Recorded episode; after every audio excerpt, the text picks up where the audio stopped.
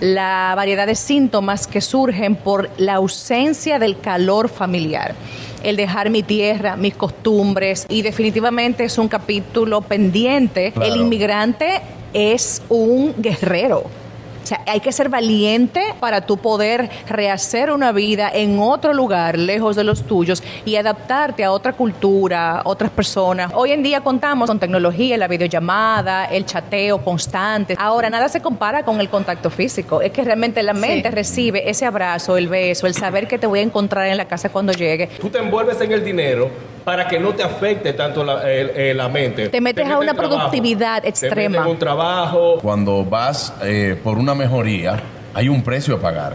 Pero claro, y como dice Harold, la gente se enfrasca tanto en el sistema y hay que llegar a tu país de origen con algo, un apartamento, con una tierrita. Si te fuiste roto, no puedes volver. No, la dignidad no te lo permite. ¿Cuáles son esas recomendaciones para una persona que está solo en un país nuevo, que está tirando para adelante, para poder lidiar un poquito mejor con esa situación? Eres brillante. Definitivamente tienen que autocuidarse. Muchos pueden decir, pero ¿cómo si trabajo tanto? Es que no hay opción, señores. Necesitas tener momentos de ocio y entender que no todo es dinero porque piensen lo siguiente, gano muchos dólares, pero estoy enfermo y estoy bien jodido. ¿Cuál es la gracia de eso? Exacto. En definitiva, que te mudaste porque hiciste el cambio. El gusto, el gusto de las 12.